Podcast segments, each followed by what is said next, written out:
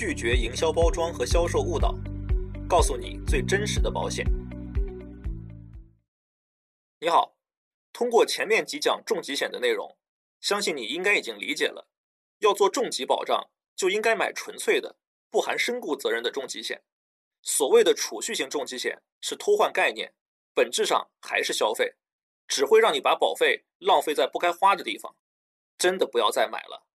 只有更多的客户意识到这一点，才有可能倒逼更多的保险公司去开发纯粹的重疾险，客户的选择也能更多一些。另外，我还要负责任的告诉你，百分之九十九的业务员帮你规划的重疾保障方案都是错的。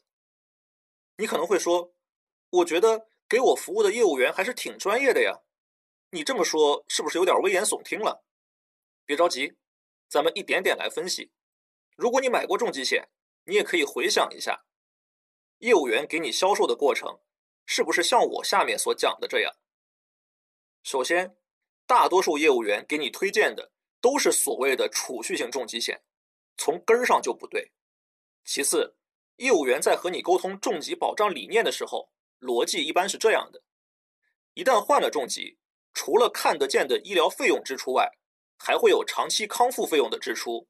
未来收入的损失以及原有债务的负担等等隐性支出，现在医疗费用这块显性支出可以通过百万医疗险来解决很大一部分。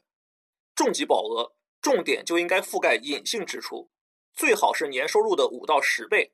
所以重疾险也应该叫收入损失险，并且现在重大疾病的发病率非常高，所以重疾险是必须要买的。虽然如果非要较真儿的话，失能收入损失险和重疾险是两回事儿，但重疾的这个销售逻辑是有道理的，说得过去。可是你一定会觉得，虽然有道理，但要买足保额的话，保费太贵了。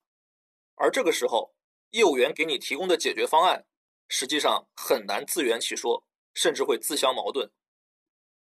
这话从何说起呢？我给你带入一个真实的案例。一对在一线城市生活的夫妻，暂无子女，男主人三十三岁，税后年收入三十万；女主人三十一岁，税后年收入二十万。这个年龄，家庭税后收入有五十万，其实已经很不错了。但是呢，有三百万房贷，三十年期，压力不小。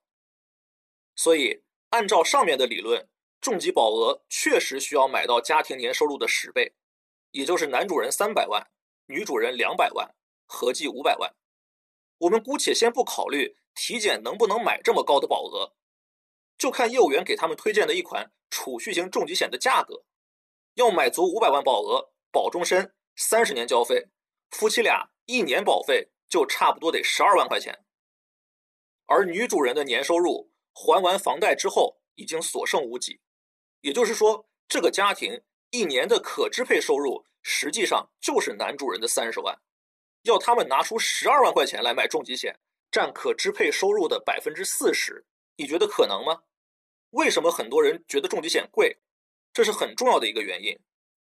这个时候，业务员告诉他们，我们可能很难一次性就把保额买足。如果觉得保费贵，我们也可以先少买一点，之后随着收入的增长再慢慢增加保额。但是，少买一点是买多少呢？保险公司在培训的时候啊。会告诉业务员，客户购买寿险和重疾险的年交保费最好占可支配收入的百分之十左右，不能超过太多。而且实际上这个比例确实也几乎是这对夫妻能承受的极限了。你也可以问问自己，让你一年消费掉可支配收入的百分之十来买保险，是不是都觉得有点多呢？回到案例，按照这个逻辑，这个家庭的保费应该是三万元左右。只能买一百二十多万的保额，按收入比例分配，就是男主人七十多万，女主人四十多万。这可不是少买一点儿的问题，而是根本就不够。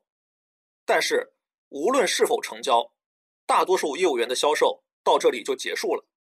即便成交了，当然保额可以以后再增加是没错，但谁敢保证意外什么时候发生呢？万一这个家庭短时间内任何一方出了险？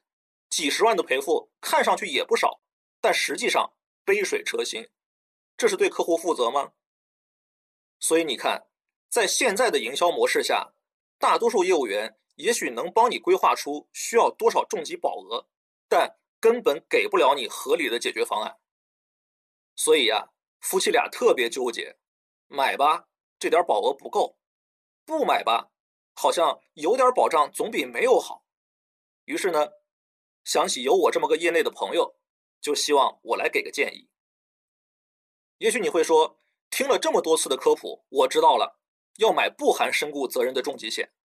可是很遗憾，这个家庭要买五百万保额保终身、三十年交费的话，即便是不含身故责任的纯重疾险，一年的保费也得六七万块钱，还是远超预算，而且身故风险还没有保障。